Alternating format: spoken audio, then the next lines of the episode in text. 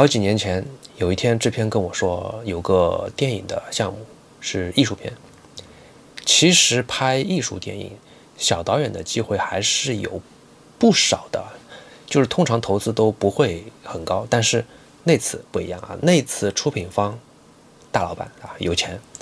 那么制片聊过之后呢，这个对方好像对剧本也没有什么意见，应该是满意的，所以就继续谈，争取把这个项目给定下来，然后让我去做导演。但这件事情最后还是黄掉了。呃，不是对方不肯出钱了，而是最后其实是被我的制片给拒绝掉的。我当时为什么呀？对不对？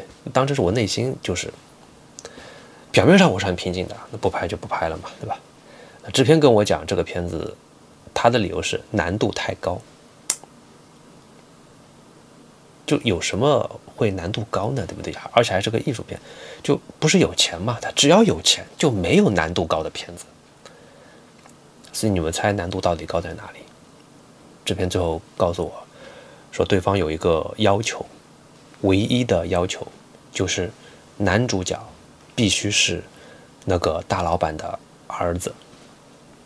然后制片就去见了他的儿子，结果认为孺子不可教也。这边可能觉得我认为我应该是可以调教任何演员的，所以他马上就补了一句说。那个男孩子肯定不能当男主的，如果他演，片子一定会烂掉，甚至有可能就拍不完了，叫我不要再想了。那我就不想就不想了吧，对吧？其实，其实啊，你要是当导演的话呢，一定会遇到这种事情，就是出品人的钱，虽然有些人是真的有钱啊，就他们真的也许不在乎你拍的片子最后能不能获利，但是肯出钱。一定是有理由的，对吧？人之常情，一定会附带一些小小的要求，比如说我们家的儿子，对吧？要当男主，或者我们家的女儿要当女主。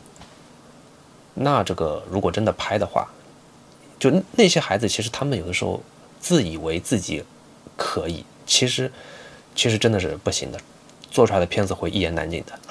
像我这个制片呢，以前是做广告的。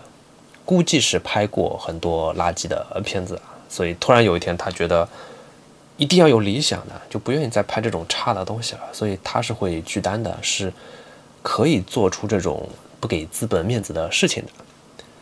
呃，其实我自己在另外一个公司也遇到过一次啊，就我我好像讲过，就是一个谁的儿子对吧，正脸都不肯露，他觉得他的侧面帅，他他觉得侧面帅。只让拍侧面，镜头只准拍他的侧脸，四十五度斜上。我作为导演，遇到这种无理的要求，那我当然是同意了，对吧？资本的力量的，